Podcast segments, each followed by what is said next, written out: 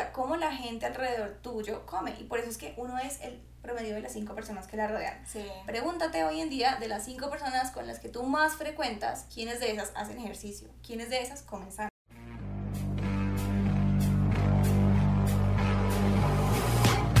Llevas meses en el gym y estás igual.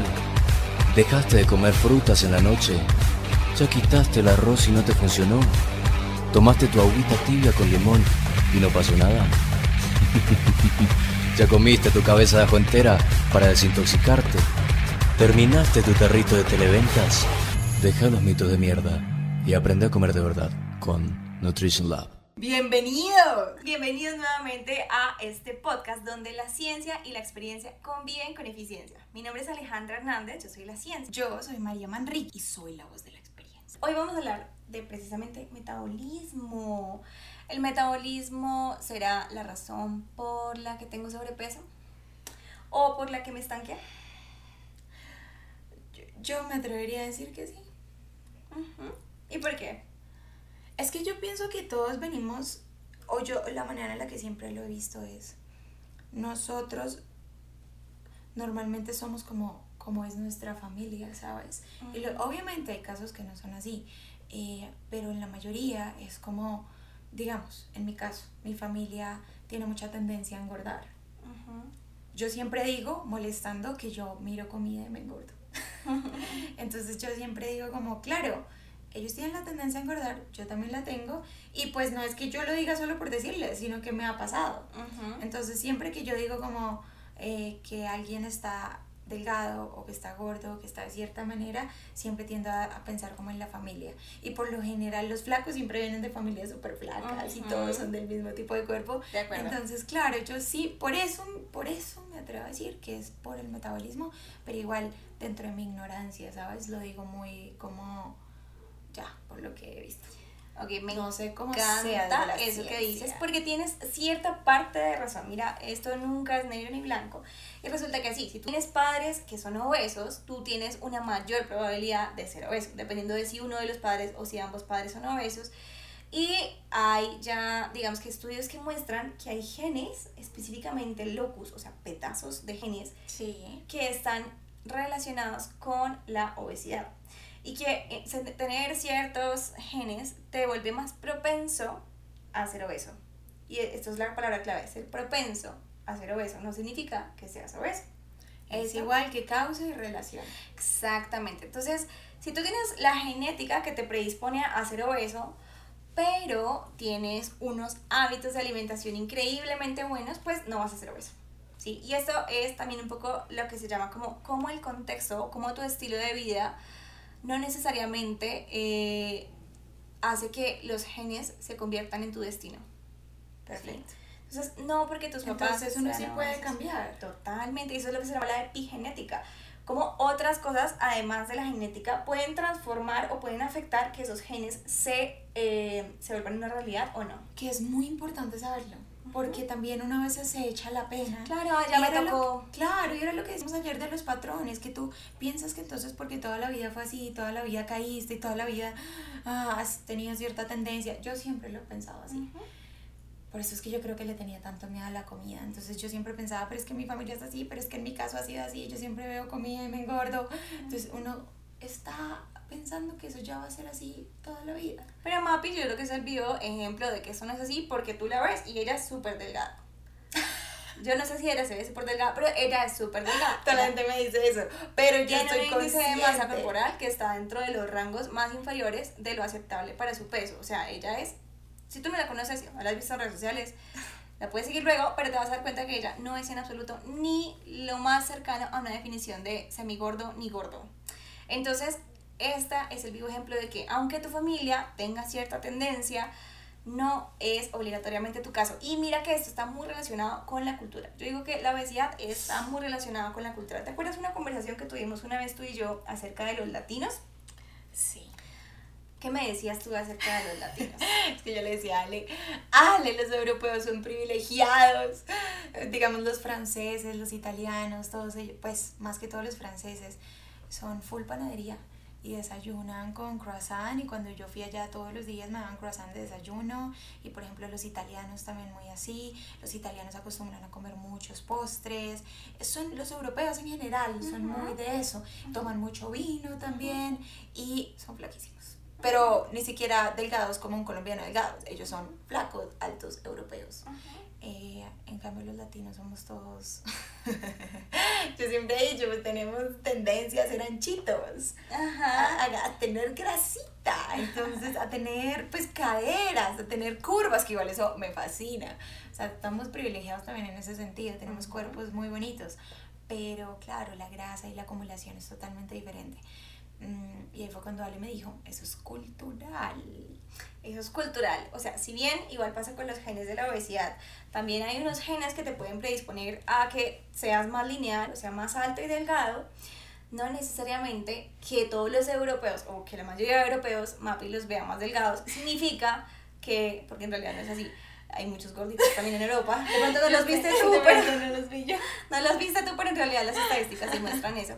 Eh, pero puede tener un componente genético, pero en realidad está muy relacionado con la cultura. Y fíjate cómo los latinos, eh, por ser como más, no sé, cálidos, somos más festejadores. Somos más Ay, nosotros, nosotros vivimos de rumba y de, mejor dicho. Claro, entonces, si bien, claro, el italiano o el francés se consume una copita de vino al día, que serían como siete copitas de vino a la semana, pues el latino el fin de semana se toma como el doble de eso en media hora. Sí. Y nosotros somos muy de, bueno, celebramos, entonces la picadita. Y exacto, entonces no Todo viene acompañado de alcohol y comida. Ajá, ¿y qué comidas consumimos en nuestras celebraciones? Siempre son, siempre es como la picadita, y la picadita tiene un montón de carne, y tiene papa, y tiene chorizo, y tiene cositas fritas, carbohidratos, y tiene plátano, y bueno, todo lo que ¿Qué salsitas usamos? Guacamole, que es muy buena, sí, claro, es súper saludable, pero le ponemos grandes cantidades. Y por ejemplo, nosotros también somos de muy tomate, muchos asados. Y en un asado, yo tenía un amigo que me decía que se comía 20 papas por asado. Y cada papa se la comía con un montón de guacamole, entonces... ¿Y con cuántas de alcohol? O sea, pregúntate, ah, porque recuerda que el alcohol... ¿Cuántas cervezas? y es una fuente concentrada de energía. Y luego te ibas a rumbear por la noche y más alcohol. Y luego entonces por la mañana estabas en guayabado y en caldo de papas. Y el pedialite, que eso también me Entonces cuando te diste cuenta llevas tres días comiendo, pero un exceso que ni siquiera te alcanzas a imaginar. Exacto. En, entonces los latinos tenemos esta, obviamente yo digo que los europeos no rompen, pero me refiero a que culturalmente tenemos como eh, más eh, esta tendencia a reunirnos, a festejar espontáneamente. Yo creo que los latinos somos de los pocos que tenemos esta cultura de comer tanto. Todo el mundo come más en diciembre. ¿Por qué? Pues es una cuestión cultural. Sí. Eh, pero los latinos es especial. Tenemos ocho días una cosa que se llama la novena. Son nueve días, perdón. Son nueve. son nueve días. Nueve más, 24 más, 31. Y son comidas altas en carbohidratos, altas en azúcar, la natilla, los buñuelos, altas en frituras grasas, las galletitas, el arroz con leche que viene con azúcar. O sea, son comidas altas en carbohidratos y altas en azúcares. Exacto. Entonces, eh, los latinos también una cuestión es cultural, que culturalmente somos muy festejadores y somos de excesos, somos de extremos en exceso. Y eso pues hace que pues nuestros fenotipos o nuestra presentación física sea así. Claro, y pienso que también, bueno, aunque los italianos también son así, son parecidos como que las familias, la abuelita va a cocinar y es así, pero es muy latino que la abuelita, tú llegues a donde tu abuelita y te diga, mi hijita, mire lo que le hice, lo que le preparé, y también a veces se ve como una falta de respeto, ¿sabes? Que tú no le recibas a tu abuelita o a tu mamá. Como que yo pienso que en Colombia una forma de amar y de consentir. En el mundo. sí, en todo el mundo. Sí, yo creo que eso aplica a todo el mundo. Tienes toda la razón, sí. Y es, te amo a través de la comida. Entonces, claro, digamos, yo veo a mi familia una vez al año. Yo vivo en Nueva York, para los que no saben, mi familia vive en Colombia. Eh, y claro, entonces yo llego y mi mamá es, me, da, me pasa una hoja ¿qué quieres que te haga? Y yo, no, no. Claro, todo es, pues todo es muy colombiano. Todas las comidas que extrañaste bandeja paisa, arepas, claro, todo lo que tú y yo estamos diciendo que poquito. Y, y a veces ya no, porque pues ya mi mamá sabe cómo es mi vida, mi estilo de vida. Pero hace unos años, cuando yo empecé ya más estricta, se ponía triste, me decía, pero es que a ti ya no te gusta lo que yo hago, tú ya no me valoras, o como, y entonces, ¿qué hago por ti? Me decía, yo siento que entonces no te consiento, y yo le decía, no, tranquila, como el hecho de que me cocines no significa que me ames más.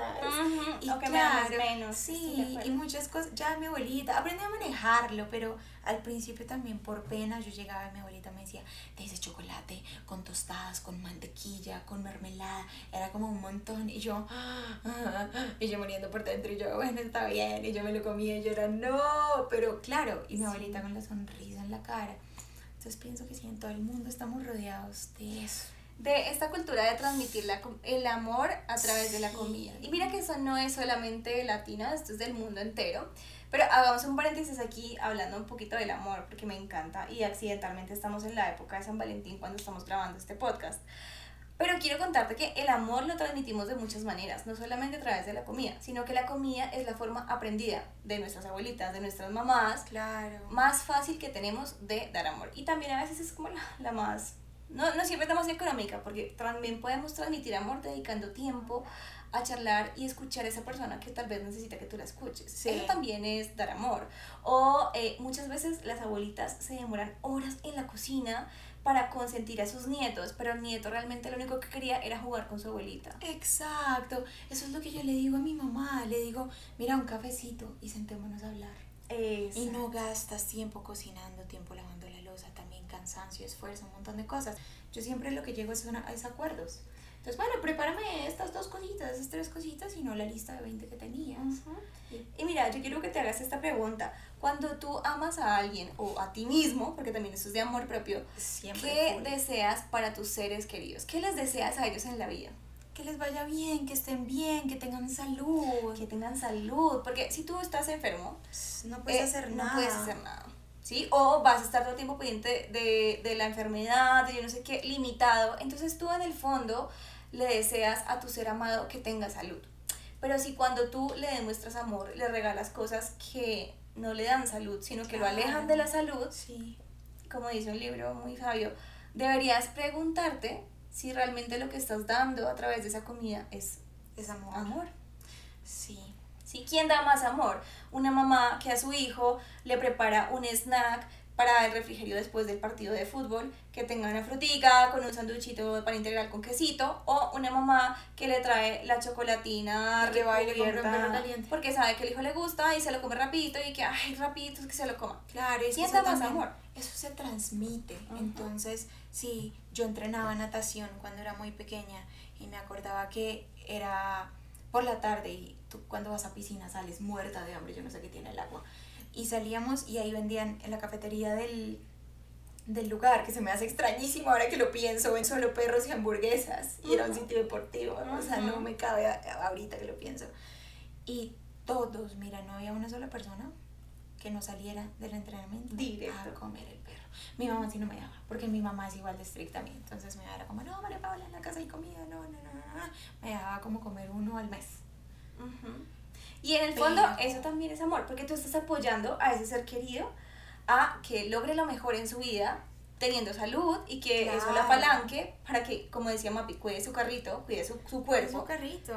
Y con ese cuerpo pueda crear cosas maravillosas. O sea, ascender en su trabajo, ser exitoso. Lograr lo que quiera. Tener una pareja y poder vivir mucho tiempo con su pareja, convivir con sus nietos. O sea, todo eso depende de cómo cuidas tu cuerpo. Y que lo transmites, porque entonces si tú le dices a tu hijo, bueno, el perro que es lo más barato, lo más barato, lo más fácil, lo más rápido, como lo que más feliz lo va a hacer, bueno, listo, qué chévere pero después entonces cuando él ya tenga como la capacidad de decidir por sí mismo, él va a tomar decisiones según sus experiencias pasadas. Entonces, siempre que esté triste o que quiera amor, va a expresarlo a través de cansado, va a decir mi perrito. Porque mi perrito. me va a hacer sentir bien. Cuando yo comía perro me sentía bien, entonces retoman esas En cambio, si la mamá, por ejemplo, en mi caso, mi mamá me hacía esperar a ir a la casa y me daba una comida balanceada claro, cuando yo crecí sola fue como, ay, no salgo a entrenamiento, pues espero Me a la casa y voy como balanceada. Ya creaste ese hábito. Sí, ni siquiera, es que yo creo que mi mamá nunca ni siquiera me lo dijo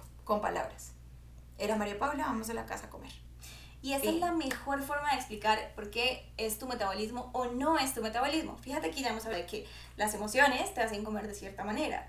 La cultura aprendida de tus abuelos, de tus tíos, de tus papás, cuando te decían, oye, no, eh, eh, si no te comes todo en el almuerzo, entonces no sales al parque. Entonces tú empezabas a comer con pereza y generaste emociones hacia la comida. O cuando te decían, oye, si te comes todo, te doy un postre. Entonces tú empezaste a crear en el postre, relación de postre es recompensa. Cada vez que quieres un premio, te vas a comer un postre. Entonces, las emociones, tus experiencias vividas, afectan las decisiones que tú tomas acerca de tu alimentación. También la cultura, cómo la gente alrededor tuyo come. Y por eso es que uno es el promedio de las cinco personas que la rodean.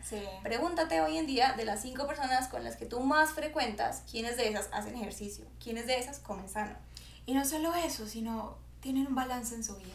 ¿Quiénes tienen un balance en su vida? Porque todo empieza desde adentro. ¿Quiénes no viven en el trabajo? Que sean positivas, que te inspiren, que te hagan feliz. Total. Eso es muy importante. Porque tú puedes ser personas inspiradoras, pero que comen súper mal. Exacto. Entonces, si tu énfasis es en la alimentación y el ejercicio, pregúntate de quienes te rodean, quiénes están buscando lo mismo que tú buscas. ¿Listo? Y lo otro es que dicen, no, es que es mi, mis hormonas, es la leptina, es que yo tengo mucho estrés y dicen que el estrés me hace comer más. ¿Sí? Dicen que el estrés libera cortisol, eso es cierto, y que el cortisol hace que el, el cuerpo eh, utilice más glucosa y produzca más glucosa y se sube la insulina, eso es cierto. Pero, ¿qué tan fuerte es ese efecto de ese cortisol en real subir de peso?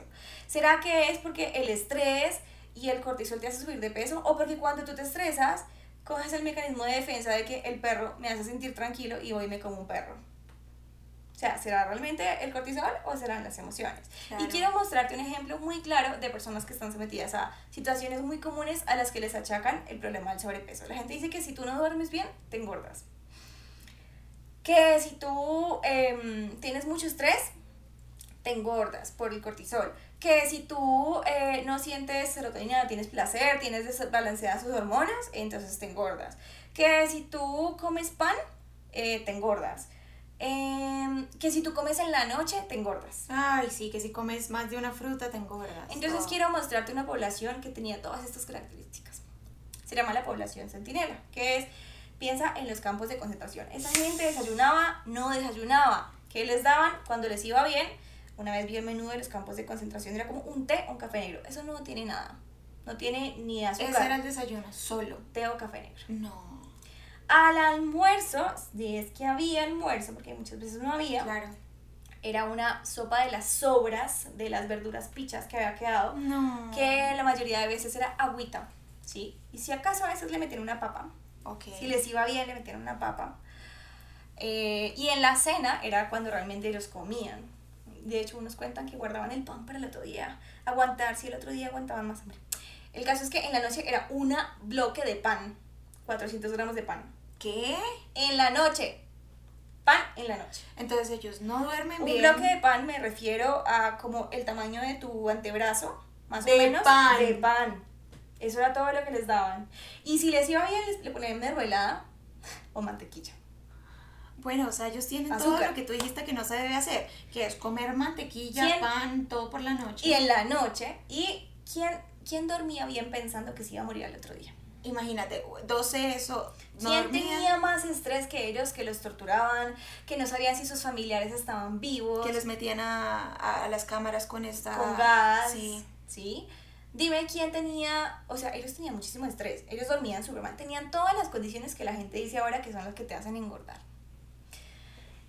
Y al final, a pesar de todo esto, ellos comían, aunque comían en la noche y comían pan, al final del día comían menos de lo que necesitaban, porque ellos en realidad hacían mucha actividad física durante el día. Ponían a... Les ponían a hacer trabajos físicos, ¿sí? Y entonces ellos es lo que se llama una población centinela. Ellos al, necesitaban al día por ahí como unas 2.500 calorías en realidad y se estaban comiendo en promedio, si tú cuentas más, unas 1.300 a 1.400, si tú cuentas con, el, pan. bloque ah, claro, con el pan, y la mantequilla y la mermelada pero eso no es nada. Pero igual es pan, es Fíjate, es poquita comida. No desayunas, te saltaste el desayuno, que eso es un, una cosa que normalmente te hace engordar. ¿Sí? porque te comiste un café y eso no es desayuno. Comiste re mal, no comiste casi verduras, no, nada. La sopita que ni siquiera era sopa, era como agua al almuerzo. Y el bloque del Exacto. pan. Y el bloque de pan, que son dices, 1400 "Ay, pero ¿cómo calorías, saben, amor?". es bastante. Claro, no es mucha comida. Uno dice que no es mucha comida, Sí. pero es un montón. Es poquita comida, pero son Calorías. muchas calorías a punta de pan, a punta de carbohidratos en la noche, o sea, que es lo peor. Claro. Y tú fuiste a mirar al final cuál de esos estaba gordo. Sí, no, nadie estaba corto. Nadie. Y tenía todas las condiciones. Tenían todas las condiciones por las que hoy dicen que mi metabolismo, que mi yo no sé qué, no.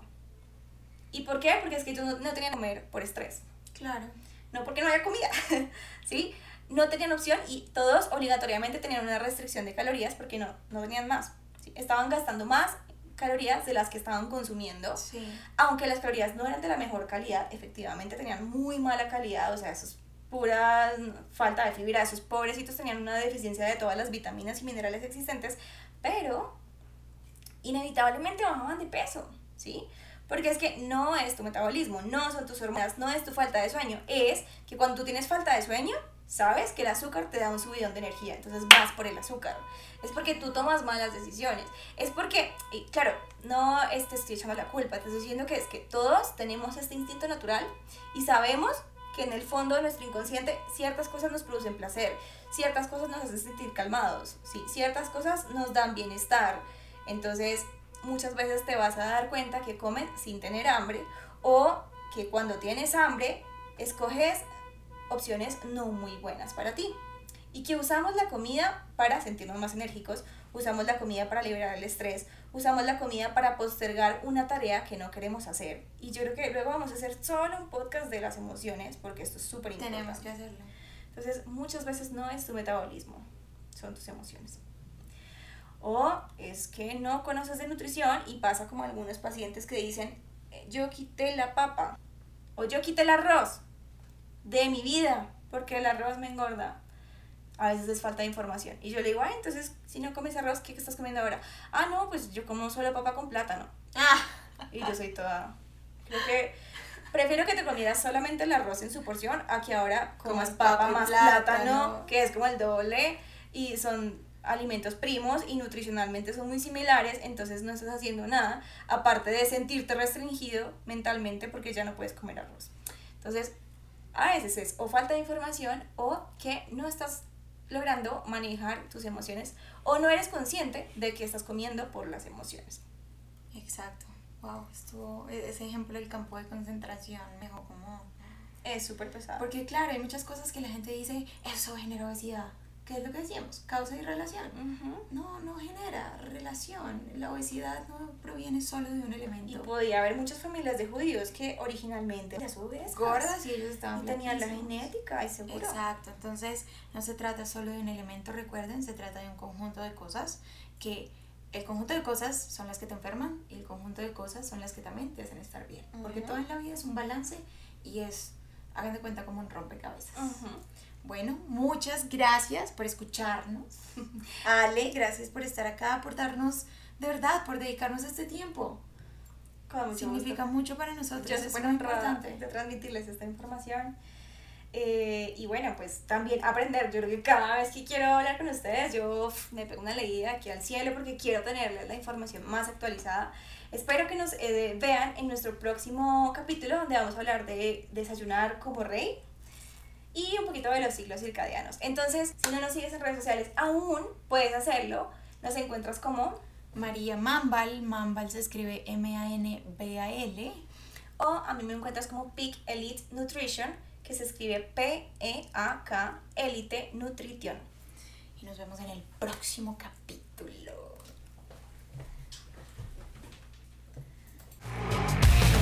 Ahora que descubriste que tu alimentación es un chiste, ¿vas a seguir comiendo mentiras? ¿O qué vas a hacer?